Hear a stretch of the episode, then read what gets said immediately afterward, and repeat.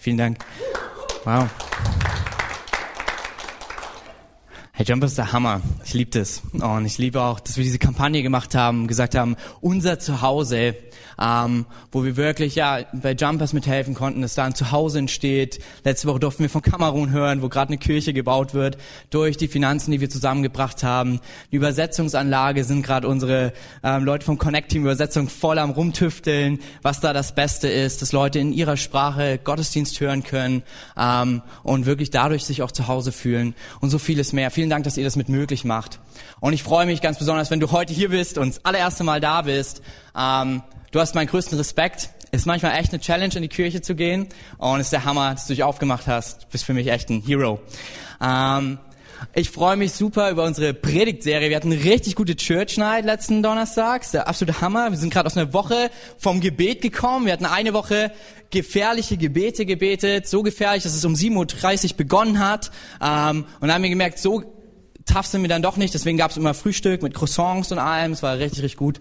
Ähm, und heute soll es genau darum auch gehen. Wir wollen weiter gucken in Gebete. Und heute wollen wir gefährliche Gebete beten gegen jede Art von Halbherzigkeit. Und ich weiß nicht, wie es dir geht, wenn du das Wort halbherzig hörst, aber für mich das Erste, was mir in den Sinn kommt, ja, stimme auf, ähm, ist ganz oft so, dass ähm, wenn du jemanden begrüßt und dann kriegst du diesen ahligen Handschlag. Hallo, ähm, man nennt es auch toten Fisch, aber ich finde es eher wie so ein Aal. So, und du denkst dir so, mach doch mal ein bisschen Schmackes mit rein, oder? Oder dann gibt's diese Momente, ähm, vor allen Dingen, wo ich früher Fußball gespielt habe, wenn du auf einmal 2-3-0 hinten liegst und die halbe Mannschaft aufhört zu spielen. So wirklich nur noch halbherzig dran ist und du denkst, Mist, gibt's eigentlich rote oder äh, rote Karten noch dafür, wenn ich meine eigenen Mitspieler umhaue, weil ich will endlich, dass sie aufwachen. Oder dann gibt's Probleme, wenn du mit mir ja Brettspiel spielst ähm, wir waren letztens bei Alex. Alex hat die größte Sammlung, die ich ever gesehen habe bisher. Josh macht ihn immer gut Konkurrenz, aber unser Pastor Alex, ähm, der lebt nicht nur Connect-Gruppen, also Beziehungen, sondern der macht das auch beim Spielen. Ähm, und ich habe gemerkt, ich bin jemand, der das gut auch zerstören kann. Also bei Captain Sona, ähm, da geht so darum, dass man zusammen, es ist eigentlich Schiffe versenken für große. Und ich dachte mir, ist ja jetzt nichts Schlimmes bei, Schiffe versenken, kriege ich hin. Und dann findest du heraus, dass du im Team spielst.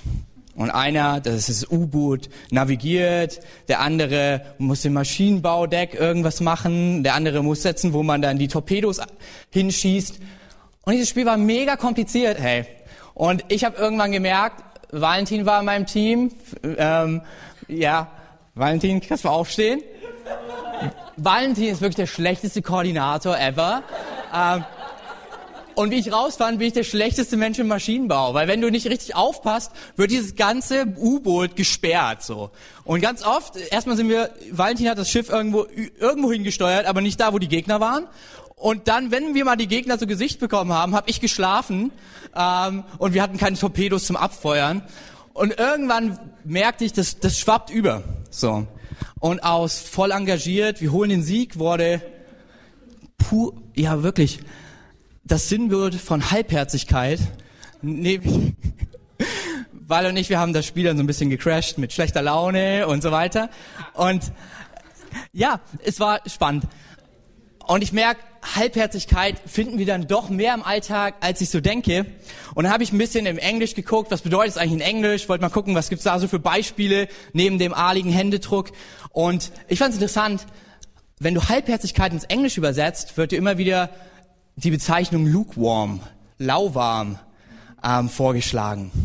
Und ich weiß nicht, wie es dir geht, aber wenn ich meinen Kaffee trinke, dann ist er entweder richtig heiß oder mit Eiswürfeln.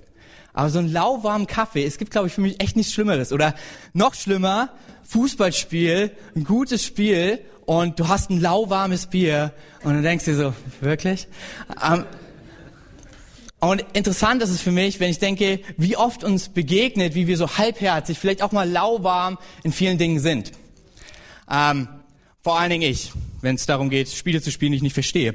Ähm, und wenn ich das so sehe, gucke ich, was ist die Wurzel von Halbherzigkeit? Und ich bin wirklich so durch. Und ich merke ganz schnell, die Wurzel, woher diese Halbherzigkeit rührt, ist fehlendes Vertrauen. Ich weiß nicht, wie oft ich die Person war, die so einen adligen Händedruck gegeben habe. Vielleicht ist es deswegen auch etwas, was mich so stört. Und wenn ich so drüber nachdenke, ist es, weil mir mein Selbstvertrauen damals gefehlt hat. Wenn das Team hinten liegt, ist es der Moment, wo du nicht mehr in das Team vertraust. Hey, wenn du so ein Spiel spielst und merkst, ich check's nicht, ist es vielleicht, dass du anfängst, nicht mehr in deine Fähigkeiten zu vertrauen. Und da kommt bei mir so die Frage auf, könnte nicht genau dasselbe sein, was mir manchmal passiert, auch mit meinem Gebetsleben? Dass ich irgendwie halbherzig bete, weil mir das Vertrauen fehlt, dass vielleicht Gott genau dieses Gebet erhören kann.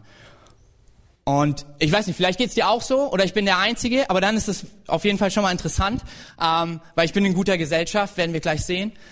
Aber ich glaube, dass wir genau oft dieses Problem haben, oder ich zumindestens, dass ich denke, dieses Gebet könnte für Gott zu groß sein. Und ich fange an, nicht mehr darin, in seine Größe zu vertrauen. Oder warum sollte er es für mich tun? Und ich fange an, in mein, ja, meine Beziehung mit Gott nicht mehr zu vertrauen, dass ich nicht gut genug bin. Und in den Tagen, wo ich darüber nachdachte, fiel mir ein ganz großes Beispiel ein ein Freund von mir, mit dem ich zusammen in der Fabrik gearbeitet habe. Und er ist mit mir dann angefangen, er, er ging mit mir dann langsam in den Gottesdienst und wurde Christ. Und er hatte so zwei, drei richtig heftige Gebetsanliegen. Und er hat aber immer wieder gesagt, ich weiß gar nicht, ob ich dafür beten darf. Und dann denke ich, Gott hat so viel zu tun. Hat er überhaupt Zeit für meine Gebete? Und vielleicht sitzt du hier und denkst dir so, wow, so habe ich noch nie gedacht. Aber ich glaube, das sind die Fragen, die wir oft haben. Ähm, und genau das sehen wir in der Bibel. Nämlich, wie ich schon gesagt habe, wir sind in guter Gesellschaft, wenn es uns so geht, weil die Kirche in Ephesus genau dasselbe erlebt. Die Christen, der, die ersten Christen der damaligen Zeit, es ihnen genauso ging. Wir hören von einem Brief, wo es heißt, hey, seid entweder heiß oder kalt, aber nicht lauwarm. Oder dann heißt es wieder, ähm, dass die Christen angefangen haben zu zweifeln, kann Gott das wirklich? Will er das überhaupt? Und wir merken ganz schnell, wie sich so Halbherzigkeit auch in unser Gebetsleben einschleicht. Zumindest in Mainz. Und deswegen bin ich so dankbar, dass die Christen der damaligen Zeit genau dieselben Probleme hatten und dass Gott auf diese Probleme reagiert. Und so finden wir im Epheserbrief, das ist im zweiten Teil der Bibel, ein Gebet, was Paulus für die Kirche in Ephesus betet, ähm, zu dem Thema Halbherzigkeit und einen Schlüssel hineinsteckt, wie wir wieder Vertrauen gewinnen können an Gott und an unsere Beziehung mit Gott. Und ich will gleich mit uns den Text lesen, aber vorher lass mich einfach nochmal beten, weil ich glaube, dass Gott heute uns echt was Neues zeigen möchte, dass wir jederzeit zu ihm kommen können, dass wir ihm vertrauen können und dass du es wert bist und er dich gerne hört. Herr Jesus, ich danke dir für den heutigen Tag. Ich danke dir, dass wir in dieser Serie gefährliche Gebete stecken. Und ich bete wirklich dafür, dass du uns hilfst, ja, wirklich neues Gottvertrauen, Vertrauen an dich zu bekommen, dass wir gefährliche Gebete beten und dass wir keine Angst haben, dass du vielleicht sie nicht erhören könntest oder es für dich vielleicht zu groß oder wir zu gering dafür erscheinen. Sprich du in unser Herz heute durch dein Wort. Amen. Okay, ich lese euch dieses Gebet mal vor. Ähm, nicht komplett, aber so ein Stück, weil ich glaube, da sind ein paar ja, Schlüssel für uns drin versteckt. Und dort heißt es, äh, Paulus legt richtig sportlich los. Ich kann nur meine Knie beugen vor Gott, dem Vater, dem Vater von allem, was im Himmel und auf der Erde ist.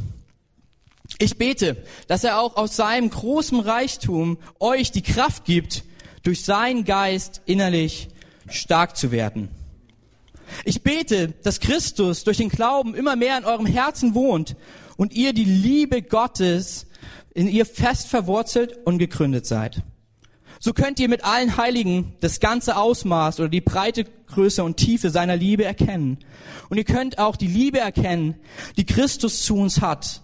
Eine Liebe, die größer ist, als ihr es je begreifen werdet. Dadurch wird euch der Reichtum Gottes immer mehr erfüllen. Ich finde es spannend. Paulus fängt erstmal an, ja wirklich Gott groß zu machen. Und darüber haben wir letzten Sonntag geredet, dass wir mit Dankbarkeit starten. Aber danach geht er auf etwas ein, was, glaube ich, so zum Schlüssel für uns werden könnte. Neues Gottvertrauen zu gewinnen. Und das ist es, dass er in diesem Text über Liebe spricht. Und er sagt, bevor du irgendwas Gefährliches betest, erlebe Gottes Liebe für dein Leben. Begreife, dass er dich liebt. Und ich denke, es ist nicht nur ein Schlüssel, um weise Entscheidungen zu treffen, sondern auch um vollmächtige Gebete zu beten. Und ich finde, es gibt ein perfektes Beispiel dafür. Und das zeigt sich an zwei Personen. Ähm, an einem Abendmahlszenario. Und dort ist es so, dass ja, Jesus mit seinen Freunden zusammen ist. Mit seinen zwölf. Und in dem klar wird, wie er liebt. Dort ist es so, dass wir ein paar Jungs haben und mein größter Freund ist darin der Petrus, ähm, weil das ist so ein Haudegen. Ich finde den richtig Hammer. Ähm, und mitten in diesem Abendmahl, dem allerersten Abendmahl und lustigerweise auch das letzte Abendmahl, was Jesus auf der Erde je feiert, wird's tough, weil Jesus seine Freunde ins Vertrauen zieht und er sagt, hey, hier ist einer unter euch, er wird mich verraten. Und du kannst richtig in dem Text lesen, besonders an einem Wort, wie, ja, ähm, das, was krasses mit den Jüngern aus, äh, ausgelöst hat, mit seinen Freunden. Sie fingen an, umherstarren, jeden zu verurteilen. Wer könnte es sein? Und ich kann mir so richtig vorstellen, wie Petrus so durch die Reihen ist und Leute an den Kragen packt und sagt, warst du's? Oder bist du's? Sven, du? Und er merkt aber, er kriegt es nicht so richtig raus. Und dann weiß er eine Sache. Dass da so einen gibt, der immer so ein bisschen näher dran ist. So einen gibt, der komischerweise irgendwie so eine besondere Stellung hat. Und er geht zu ihm hin und sagt, frag du mal nach. Und das ist krass, weil der Typ überliefert uns auch das Evangelium, wo diese ganze Geschichte drin ist. Und er nennt sich gar nicht mit seinem Namen, sondern er nennt sich immer nur der Jünger, den Jesus besonders liebte. So, also er war immer so ein bisschen gefühlt für Petrus in die Fresse, so. Ähm, by the way, ich bin der Liebling. So, es gibt's ja auch bei Kindern so, wenn sie zu Hause sind, geht's dann immer, Papa, wen hast du mehr lieb? Und dann sagt immer alle gleich und er, nee, nee, ich bin das. Ähm, und so so habe ich ganz lange gedacht. Aber ich glaube, dass da viel mehr drin ist. Da steht nie mehr, dass er, dass Johannes mehr geliebt war als die anderen, sondern dass er verstanden hat, dass er geliebt ist. Und das ist, glaube ich, was Paulus uns zeigen möchte. Er möchte sagen, hey, Gottes Liebe führt zu Gottvertrauen. Wenn du nämlich dich geliebt weißt, dann kommst du Leuten ziemlich, ziemlich nahe. Und so war es auch bei Johannes. Es gab einen besonderen Platz, den Johannes eingenommen hat. Ein bisschen, äh, ja, Bromance-Style. Vielleicht hätte er auch mit Scrubs gesungen, It's Nothing About Guy Love, aber ähm, Nothing Gay About Guy Love. Okay, ähm, auf jeden Fall war er immer, heißt es, er war an der Brust Jesu. Er war ganz nah an ihm dran. Und er fragt Jesus und Jesus offenbart ihm Dinge. Er, er zeigt, wer ihn verraten wird. Das führt Johannes dahin, dass er immer nah an ihm dran ist. Egal was kam. Selbst bei der Kreuzigung, alle seine Freunde, alle Jünger rannten weg. Es standen nur die Frauen, Jesus seine Mutter und Johannes da. Alle die, die sich geliebt wussten. Und es war Johannes, dem die Mutter von Jesus anvertraut wurde. Dass er gesagt hat, kümmere du dich um meine Mutter. Sie Mutter, das ist dein neuer Sohn. Sie Sohn, das ist deine neue Mutter. Und es zeigt mir, ich glaube, wenn wir Gottes Liebe verstehen und wenn wir ganz nah an ihm dran sein. Ich habe das am Donnerstag uns bei der Church Night nochmal so deutlich gemacht. Da war meine Frau da, die verkauft gerade Kleider im Kaisersaal, also Hochzeitsmesse. Ähm, aber es wäre echt so ein bisschen, ähm, ja, es ist komisch, Leuten zu nahe zu kommen, wenn du nicht weißt, dass sie dich lieben. So. Es ist jetzt schon ziemlich weird für Josh, aber wir sind gut befreundet. Ähm, und jetzt stell dir mal vor, ich würde zu einer fremden Frau gehen und das tun. Und alle würden gucken so, was ist mit ihm falsch? Genau. Aber ich glaube oft ist es dasselbe Bild, was wir haben von Gott und uns. Dass wir sagen, wir können ihm nicht nahe sein, weil wir uns nicht geliebt fühlen. Und deshalb sagt Paulus, ich möchte, das ist das Wichtigste, was er will für uns. Er sagt, ich will, dass ihr verwurzelt und tief gegründet seid in dieser einen Erkenntnis, Gott liebt dich. Egal was du getan hast, es kann dich nicht trennen von seiner Liebe, sagt die Bibel. Egal wie unperfekt du bist, er sagt, komm an meine Brust. Egal wie, ja, egal wie du denkst, wie andere über dich denken, er hat gute Gedanken, denn er liebt dich. Ich glaube, wenn du mit diesem Satz herausgehst aus diesem heutigen Sonntag, ich bin ein geliebter Sohn, eine geliebte Tochter Gottes, wird sich dein Gebetsleben radikal verändern. Du brauchst auch keine langen Formeln oder es ist wichtig, auf die Lautstärke zu achten oder auf deine Worte, sondern ich liebe es zu sehen, wenn ich kleine Kinder sehe, wie sie mit ihren Eltern reden. Einfach so frei heraus. Und es kommt immer Liebe und Wertschätzung zurück. Genauso ist es bei Gott. Deshalb glaube ich, dass Gottes Liebe immer zu Gott Vertrauen führt.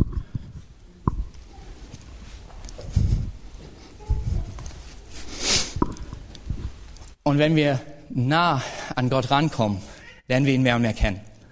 Wir verstehen, wie er ist. Wir gehen mit ihm ins Gespräch. Deshalb glaube ich persönlich, dass vollmächtige Gebete nicht an der Lautstärke und Länge oder irgendwas gemessen werden, sondern am Vertrauen. Weil das Vertrauen ist der Grund, warum wir beten. Weil wir vertrauen, Gott kann, weil wir vertrauen, Gott ist gut, weil wir vertrauen, Gott liebt mich. Ich fand's so lustig, wir waren ja in Amerika und dasselbe erlebst du auch in Deutschland, du kannst das immer rumdrehen. Leute hören von irgendwelchen Männern und Frauen Gottes und dann denken sie, wenn sie genauso beten wie diese Leute, dann wird Gott besondere Wunder tun. Und dann fangen sie an, die Stimme zu verstellen, versuchen mit deutschen Akzent zu beten oder Deutsche versuchen mit amerikanischen Akzent zu beten. Ich glaube, das wird nichts Gott beeindrucken. Weil selbst wenn du mit einem komischen Akzent, der nicht deiner ist, ähm, oder ganz normal mit ihm redest, seine Liebe für dich bleibt gleich. Und Gott Vertrauen führt zu vollmächtigen Gebeten. Davon bin ich überzeugt. Und so geht's weiter. Nachdem Paulus klar macht, Liebe ist der Grund, warum wir Jesus nahe kommen. Liebe ist der Grund, warum wir ihm alles anvertrauen. Da betet er weiter. Und ich glaube, das ist ein Gebet für dich und mich. Er sagt, durch die mächtige Kraft, die in uns wirkt, kann Gott so unendlich viel mehr tun, als wir je bitten oder auch nur hoffen könnten. Liebe ist die Voraussetzung für vollmächtige Gebete. Liebe weckt dieses Vertrauen, dass er mehr tun kann, als wir je bitten oder hoffen könnten. Ich möchte dich heute mit reinnehmen in eine Art und Weise, wie Gebet anders für mich wurde. Es gibt verschiedene Arten von Gebet, zum Beispiel die Fürbitte, dass wir bitten für gewisse Dinge. Aber ich glaube, es gibt wirklich die Art des vollmächtigen Gebets, und es hat irgendwie nichts Überheiliges, sondern es beruht auf diesem Gottvertrauen. Aus diesem, die Liebe Gottes führt zu Gottvertrauen und das Gottvertrauen wird dich zu gefährlichen oder vollmächtigen Gebeten führen, weil es was verändert. Und ich habe dir ein bisschen was mitgebracht, was Gebet, vollmächtiges Gebet, wie ich glaube, einfach ist. Und da ist es, dass du siehst, Gott hat Wünsche. Gott hat einen Willen. Ähm, der ist zu finden und den kommuniziert er zu dir und zu mir. Ähnlich wie er es bei Johannes tat, weil Johannes nah ihm dran war, weil er wusste, er ist geliebt, erfuhr er von Jesus Dinge, unaussprechliche Dinge. Die Offenbarung, die wir haben, wer hat sie empfangen? Der Jünger, den Jesus besonders liebte, weil er wusste, ich kann nah an ihm dran sein. Und Gott teilt diese Wünsche mit, das ist das Zweite. Und zwar durch zwei Dinge. Eine Sache, wodurch ich auch Christ geworden bin und die wir vor allem vielleicht manchmal in den Freikirchen ein bisschen vernachlässigen, die Bibel. Gott wird nicht anders sein als das, was du in der Bibel lesen kannst. So, weil sie ist von ihm inspiriert. Er hat zu Menschen gesprochen. Es sind viele Biografien, die Gott mit Menschen schreibt, aber sie ist inspiriert durch diese gottvertrauliche Beziehung. Und wenn du anfängst, ihn zu lieben, dann willst du ihn mehr kennenlernen und du wirst mehr und mehr in der Bibel lesen. Ähm, und da kein Leistungsdruck, sondern einfach das, wo du spürst, dein Herz führt dich hin. Und dann kommt das Zweite ins Spiel, der Heilige Geist, wo Gott sagt, der Vater, jeder, der an Jesus Christus glaubt, ihm werde ich ein Siegel geben, eine Garantie, dass er zu mir gehört, dass er mich verstehen kann. Und das ist der Heilige Geist. Und Gott teilt diese Wünsche, seinen Willen durch die Bibel und durch den Heiligen Geist dir und mir mit. Weil das Beziehung ist. Das ist Liebe, Gespräch, Kommunikation. Es ist nicht nur ein Wir schreien und hoffen, die Gebete dringen irgendwie durch diese Wände, sondern sie können ganz leise und einfach sein. Aber mehr und mehr, wenn du die Bibel liest, wirst du mehr und mehr den Willen von Gott und seine Wünsche kennenlernen. Und es ist wie bei Abraham, dass er sagt, ich ziehe dich mit ins Vertrauen. Und wenn wir die Bibel lesen, den Heiligen Geist in uns haben, werden wir mehr und mehr hören und verstehen, was der Wille Gottes ist. Und dann kommt es zu dem Verrückten, dass wir diese Sachen hören. Ähm, ich liebe es, wir haben Bibelleseart. Du kannst es auch einfach dir am Connect Point abholen. Ähm, das ist etwas, was ich liebe, auch zu verschenken. Wir haben geguckt, dass wir das so kost, dass wir es einfach kostenlos hinbekommen. Es ist bei uns auf der Webseite, das ist unser Bibelleseplan, der Shape-Plan. Und Shape ist ein Akronym, was für ein paar Dinge steht. S, du schreibst den Bibelvers raus, wo du den Willen und den Wunsch Gottes erlebst. H steht für hören. Du hörst hin. Was will Gott? Welchen Wunsch will er dir mitteilen? Und wir schreiben es immer genau so auf, dass wir sagen, mein geliebter Sohn, meine geliebte Tochter, in meinem Fall nicht Tochter, sondern Sohn, Kevin, heute sage ich dir. Und egal, ob Gott dich ermahnen wird, ähm, dich vor etwas bewahren wird, oder ob er dich ermutigt, er fängt immer damit an, dass er dich liebt. Weil das war der Grund, warum er für dich und mich gestorben ist. Und dann schreiben wir auf, was, welchen Wunsch Gott mitteilt durch diesen Vers, den wir aufgeschrieben haben. Was er zu uns kommuniziert. Und A steht für anwenden. Wir gucken, wie kann ich das heute für meinen Tag anwenden? Und P ist das vierte in diesem Kreis. Wir sprechen diese Gebete aus. Wir beten sie, wir formulieren sie in unserem Shape Journal und sprechen sie aus. Vielleicht sagst du, ja, aber Paulus sagt doch, wir können, Gott kann mehr tun, als wir je bitten oder hoffen würden. Ich glaube, für dein Gott, für dein und mein Gottvertrauen ist es wichtig, die Gebete laut auszusprechen, damit nicht nur Gott daran vertraut, dass er seine Wünsche erfüllen wird, sondern dass du und ich es tun. Und dann tut Gott das, was auf seinem Herzen liegt. Gott erhört Gebet. Ich glaube, das ist die Art und Weise, gefährliche Gebete zu beten. Seinen Willen mehr und mehr kennenzulernen und ich finde es so cool, dass Gott es nicht einfach so macht, sondern er will dich und mich gebrauchen, weil das Beziehung ist. Und ganz ehrlich, wenn du erlebst, wie so ein gefährliches Gebet sich erfüllt, es wird dich mit Freude erfüllen und mit Vertrauen, Gottvertrauen, dass dein und mein Gott kann. Und das Schöne zeigt, Gott ist nicht irgendein komischer Gott, der seinen Willen durchprügelt, sondern er teilt ihn uns leise und sanft mit durch seine Bibel und durch den Heiligen Geist. Und wir haben alle Freiheit, in diesem Willen zu leben, ihn auszubeten oder nicht. Das ist auch der Grund, warum ich unseren Gott so sehr liebe, weil es einfach Liebe ist. Oder wie die Bibel auch sagt, wieder ein, eine Wahrheit über ihn, er ist die Liebe. Und dann passieren echt verrückte Dinge, gefährliche Dinge, vollmächtige. Vielleicht sind die Gebete sogar ganz kurz.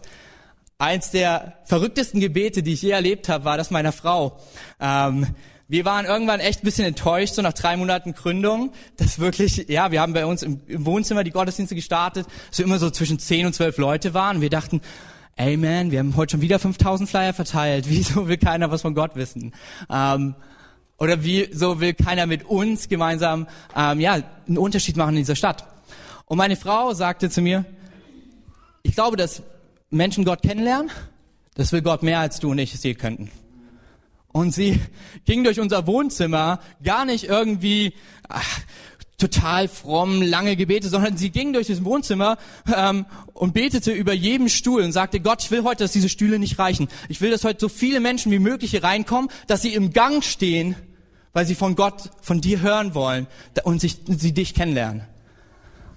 Und ich konnte meinen Augen nicht trauen, als wir genau das erlebt haben, als mein Nachbar mir eine WhatsApp-Nachricht schreibt und meinte, hey, wenn ihr eure Schuhe oben bei uns noch in den Gang stellen wollt, bei euch ist ja alles voll, dann kein Zwang so.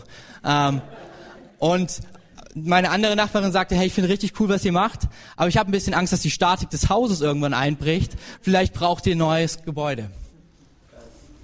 Vollmächtige Gebete. Einfach aus dem Gottvertrauen, dass er kann und dass er zu seinen Wünschen, zu seinem Willen steht. Ich musste ein vollmächtiges Gebet beten und als ich es gebetet habe, hat es sich gar nicht vollmächtig angefühlt, weil ich auf den Knien lag, fast schon winselnd wie ein kleiner Junge, weinend. Und ich mir dachte, Alter, ist das dein Ernst, Gott? Es war, bevor wir hierher kamen und wir ja, gemerkt haben, was so eine Gründung denn kostet. Und wir gemerkt haben, das gibt unser Bankaccount nicht her. Und wir noch sechs Wochen hatten, um die Finanzen zusammenzubringen. Und ich dort lag und gebetet habe, Gott, wenn es dein Wille ist. Und dann fing er an, mich zu erinnern. Was steht in der Bibel? Der, der nach meinem Reich trachtet, dem würde alles hinzugefügt werden. Ich möchte dein Versorger sein. Ich bin für dich da. Innerhalb von sechs Wochen kamen kam die kompletten Finanzen zusammen. Menschen, die es von Gott aufs Herz gelegt bekommen haben, zu Spenden zu geben, ähnlich wie wir es heute von Jumpers gehört haben. Ich glaube, dass ich dort ein gefährliches, ein vollmächtiges Gebet erleben durfte, was sich gar nicht so vollmächtig angefühlt hat. Ähnlich war es, als ich Christ geworden bin und es Gottes Wille war, oder? Wenn er uns alle liebt, dann will er nichts anderes, als mit ihm, dass wir mit ihm in Beziehung kommen. Und ich las die Bibel, las, dass er all meine Schuld nimmt, die mich von Gott trennt und mir Vergebung schenkt und eine ewige Beziehung mit ihm. Und ich betete einfach dieses gefährliche Gebet. Herr, vergib mir meine Schuld. Ich glaube daran, dass du für mich und für meine Schuld gestorben bist. Aber ich glaube auch daran, dass du für mich auferstanden bist, damit ich wieder mit Gott leben kann. Und seit über acht Jahren bin ich in der ewigen Beziehung mit Gott. Ich denke, das ist die Anweise, gefährlich zu beten. Es kommt nicht auf die Lautstärke an. Es kommt nicht auf die Länge an, sondern es kommt auf unser Vertrauen an. Und dieses Vertrauen rührt daraus, dass wir wissen, wir sind geliebt. Und dann passiert das Letzte. Ich glaube, vollmächtige Gebete, sie ehren Gott. Und so beendet Paulus sein, ja, wie ich finde, vollmächtiges Gebet. Ihm gehört alle Ehre, in der Gemeinde oder Kirche und durch Christus Jesus für alle Zeit und in Ewigkeit. Amen. Das Coole ist, wenn wir anfangen, diese Gebete zu beten, ich glaube, Gott freut sich, weil das heißt, wir suchen seine Nähe.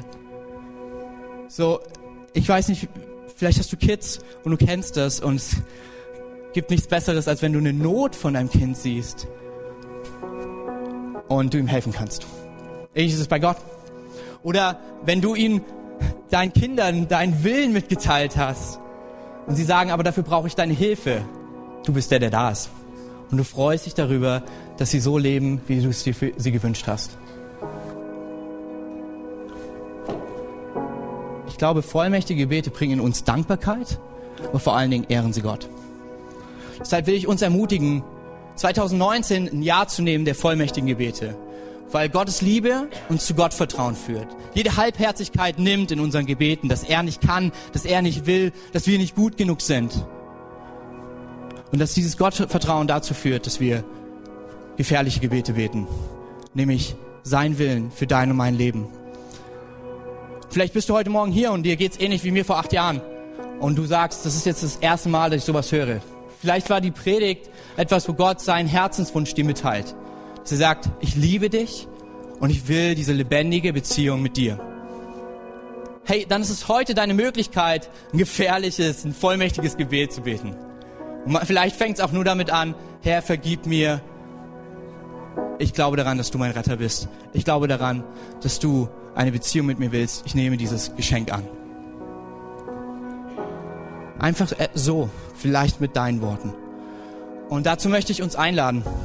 Ich möchte uns bitten, dass wir einfach unsere Augen schließen.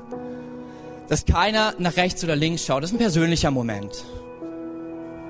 Das ist dieser Moment, wo du dich heimlich an Jesus seine Brust lehnst und ihn fragst, Nicht wer hat mich, wer wird dich verraten, sondern du ihn fragst, liebst du mich? Und er dir sagen wird, ja, deswegen habe ich mein Leben für dich gegeben. Und wenn du hier bist und möchtest dieses Gebet heute beten, ich werde von drei gleich runterzählen, kannst du einfach deine Hand heben und unsere Beter werden nach dem Gottesdienst gerne mit dir dieses Gebet beten, das mächtigste Gebet, was es gibt, nämlich eine ewige Beziehung mit dem liebenden Gott zu starten. Drei. Gott liebt dich. Zwei. Herr Jesus ist dir näher, als du denkst. Eins. Heb deine Hand, wenn du diese Beziehung mit Jesus starten möchtest.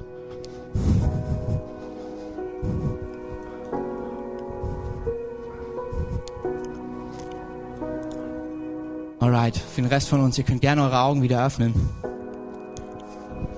Möchte ich dich und mich ermutigen, gefährliche Gebete zu beten. Vielleicht beginnt es damit, dass du die Bibel anfängst regelmäßig zu lesen. Vielleicht ist regelmäßig für dich, beginnt vielleicht mit einem Satz pro Tag. Oder anders, da gibt es keine Vorschriften und da gibt es auch kein Gut oder Besser. Vielleicht beginnt es damit, dass du hinhörst und hörst, dass er sagt, mein geliebter Sohn Kevin, heute möchte ich dir durch das, was du gelesen hast, sagen. Punkt, Punkt, Punkt.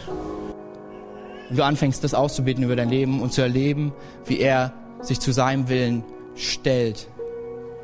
Und du erlebst, wie er, wie Paulus es sagt, ein Gott ist, wo du dann irgendwann nur noch sagen kannst, ich kann nur meine Knie beugen vor Gott, dem Vater, dem Vater von allem, was im Himmel und auf der Erde ist weil er ist gut. Und er liebt dich. Ich will nochmal für uns beten. Herr Jesus, ich danke dir, dass du jede Halbherzigkeit von uns nimmst, auch aus unseren Gebeten. Und zwar nicht, indem du mit einem Finger auf uns zeigst und sagst, das ist nicht gut, sondern indem du auf uns zeigst und sagst, dich liebe ich. Für dich habe ich alles gegeben, für dich habe ich mein Leben gegeben weil ich in Ewigkeit mit dir zusammen sein möchte. Jesus, ich bete, dass du in unserem Herzen diese Liebe mehr und mehr uns zeigst, sodass wir nah an dich rankommen, so wie ein Johannes. Und Gebete beten, dass dein Wille in unserem Leben, in dem Leben unserer Familie, Freunden, Nachbarn, unserer Stadt Erfurt oder die Stadt, aus der du kommst, dass dein Wille geschieht und dir dabei alle Ehre gebührt. Ich danke dir dafür, Jesus. Amen.